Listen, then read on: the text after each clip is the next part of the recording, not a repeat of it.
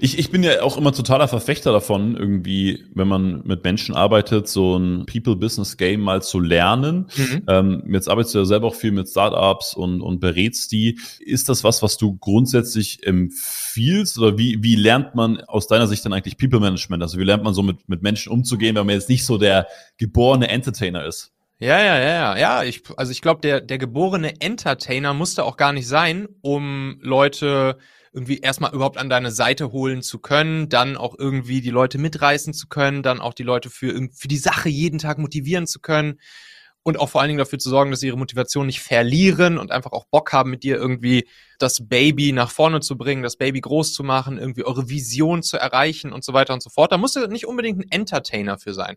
Ich glaube, was du, was du dafür haben musst, ist ein gewisses, gewisses Einfühlungsvermögen.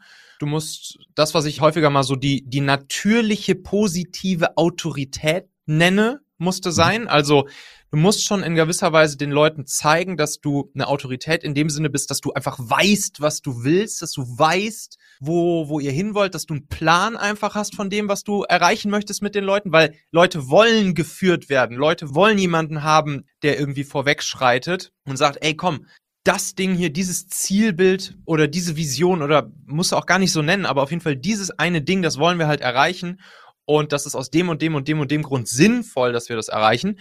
Und diese Autorität, die muss er einfach ausstrahlen. So, aber dann eben auch noch so diese, diese positive, natürliche mit dazu. Das spielt damit rein, dass du auch einfach Einfühlungsvermögen brauchst, dass du, dass du die Leute einfach auch tiefer kennenlernst, die Emotionen der Leute, die Persönlichkeiten der Leute, die Stärken und Schwächen der Leute ganz genau kennst, auch individuell auf die einzelnen Leute eingehen kannst, auch mit den Leuten dafür sorgen kannst, dass sie jeden Tag einen kleinen Tick mehr machen von dem, was sie wirklich intrinsisch antreibt und ein bisschen weniger von dem, was sie weniger antreibt. Und so kannst du dann halt dein Team zusammenbauen und dann irgendwie auch natürlich so ein bisschen komplementär die Puzzlesteine aus deinen Leuten zusammenbauen und dann ja, hast du auch ein schönes Team im Optimalfall irgendwann gebaut mit Leuten, die richtig Bock haben, an deiner Seite dann auch loszulegen und zu ballern. Ich wollte gerade eigentlich einsteigen mit äh, deiner Story, weil du ja aus dem Rheinland kommst. Mhm. Und äh, jetzt, jetzt finde ich es aber sehr spannend und das ist ja auch das, was du, was glaube ich auch so als deine Stärke beschreibst, dass du Teams sehr gut zusammenbauen und auseinanderbauen und wieder zusammenbauen kannst. Ich habe oft den Eindruck, dass gerade in der Gesellschaft, in der wir jetzt gerade leben, dass so die Quick Wins sehr nach vorne gehen, ähm, dass sehr vom Außen geschaut wird und dass, dass viele Unternehmer gar nicht so mehr den Sinn für Struktur haben oder äh, für das Unterprodukt eines Ergebnisses. Ja. Hast du ein Gefühl dazu, wie du schaffst, äh, Menschen, Unternehmen dafür zu sensibilisieren, zu sagen, hey, es bringt jetzt gar nicht, wenn wir die Ads aufdrehen oder wenn wir vorne reinschaufeln oder sonst irgendwas machen, sondern wir müssen die Struktur in irgendeiner Form verändern? Mhm. Nochmal ganz kurz, weil du das Thema Quick Wins ansprichst. Quick Wins sind in gewisser Art und Weise wichtig, weil Quick Wins uns motivieren und motiviert halten. Es gibt da so diese, ne, irgendwie so diese, diese neurologischen Forschungen, die halt zeigen, wenn du auf irgendein Thema krass motiviert bist, auf irgendwas voll Bock hast, dann hält das so mhm. circa drei Tage. Und wenn du, wenn du dann innerhalb dieser drei Tage nicht irgendeinen kleinen Quick-Win, irgendein kleines Zwischenergebnis, irgendwas, wo du hast, ah geil, guck mal, das haben wir jetzt hier gebaut und das können wir uns schon angucken, das können wir vielleicht schon anfassen, anfühlen, was mhm. auch immer, mhm. oder schon irgendwie messen auf jeden Fall dann nimmt halt die, die Motivation relativ schnell ab. Und das ist halt auch wichtig, dass wir sozusagen auch gucken, und dann kommen wir auf deine, auf deine, auf deine eigentliche Frage, sozusagen die Strukturen und Prozesse auf dem Weg hin zu dem großen ganzen Ziel so zu bauen, dass wir regelmäßig auch solche Quick Wins haben und in gewisser Art und Weise halt auch ja, feiern können, beziehungsweise einfach auch dadurch unsere Emotionen wieder angetriggert werden und wir dadurch halt motiviert bleiben. Und solche Strukturen, Prozesse, Systeme zu schaffen, das ist ein ganz, ganz, ganz wichtiges Ding. Und das ist, by the way, natürlich auch im Prinzip die größte Aufgabe von, von uns als Unternehmern oder eben Teamchefs oder sonstigen, die halt einfach mit ihrem Team geile Sachen erreichen wollen. Ja, was gibt's da für Möglichkeiten? Du kannst einerseits natürlich auf sowas wie agile Prozesse setzen. Da kann man dann zum Beispiel in, in Sprints arbeiten. Ne? Wir haben zum Beispiel in, unseren, in unserem Teams mhm. damals in der Softwareentwicklung haben wir immer zweiwöchige Sprints gemacht. Und da hast du dann genau das. Da nimmst du dir dann im Prinzip Woche für Woche beziehungsweise Sprint für Sprint nimmst du dir dann halt ein Teilziel vor. In der Softwareentwicklung würde man sagen, so ein inkrementelles Teilprodukt. Mhm. Und darauf arbeiten dann halt alle hin. Und am Ende des Sprints ist das Ding fertig und wird gefeiert und dann geht's halt in den nächsten Sprint. Mal so als ein Beispiel. Mhm. Anderes Ding ist, ne, weil du jetzt sagst, hier, wir drehen jetzt vielleicht irgendwie mal die Werbung auf oder wir drehen die Ads auf und dann kommt vielleicht irgendwie oben mehr, mehr, mehr Anfragen oder so rein, aber vielleicht unten, untenrum bei der Leistungserbringung oder so oder im Verkauf ist, ist das alles noch gar nicht ready dafür. Dann muss man vielleicht mit solchen Dingen arbeiten wie klaren SOPs, also so Standard Operating Procedures, die wir dann eben haben als unsere, unser System und wo wir dann auch leicht skalieren können, sowohl über die, über die Ressourcen der Leute als dann eben auch über die Systeme.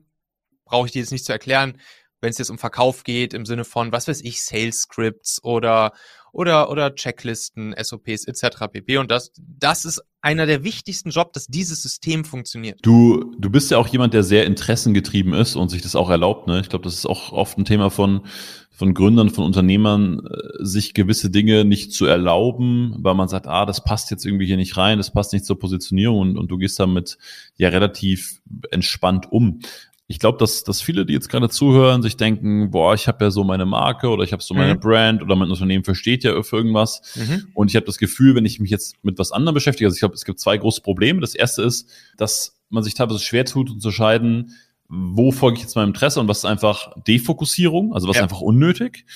Und das, das zweite große Thema ist, glaube ich, dass du das natürlich auch irgendwie deine Marke nicht verwässern willst oder dass du nicht als jemand wirken willst, der heute das und morgen das macht. Ja, ja, ja, ja. Hast du vielleicht da ein paar, paar Gedanken zu? Ja, das ist, das ist ein wichtiges Thema auf jeden Fall. Und das ist natürlich auch das, womit ich mich auch viel konfrontiert sah und immer noch sehe, als ich diesen, diesen Move jetzt gemacht habe von einem jetzt dreiviertel Jahr circa, von mhm. Talente zu machen. Bei Talente war es wirklich so, ich war halt der Typ, der fürs Thema Mitarbeiter finden, führen, binden stand. Mein Buch, was da hinten steht, der Mitarbeitermagnet. 302 Hacks zum Mitarbeiter finden, führen, binden.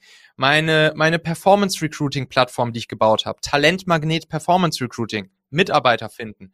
Meine Leaders Toolbox. Geht's um Mitarbeiter führen, geile Ergebnisse mit deinen Leuten. All, das komplette mit Talente-Thema halt. So, und ich habe dann aber irgendwann gemerkt, ey, ich bin jetzt zwar irgendwie in der Außenwahrnehmung und natürlich auch glaube ich, auch was ich für Produkte und Content gebaut habe, auch gutes Zeug, gar keine Frage. So, das hilft den Leuten weiter, die den Content konsumieren oder die meine Angebote kaufen. 1000 Prozent, ich kriege super geiles Feedback für. Aber ich bin einfach dann auch ein Stück meinem Herzen gefolgt und habe gesagt, ey, das Thema Mitarbeiter finden, führen, binden, das ist, das wird weiter immer ein Herzensthema von mir bleiben. Ich bin weiterhin riesengroßer Performance Recruiting Fan.